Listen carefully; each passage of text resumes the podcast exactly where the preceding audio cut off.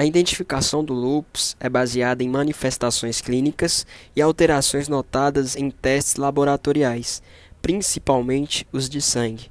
Ainda não há um exame que tenha alta especificidade e sensibilidade para o diagnóstico dessa doença.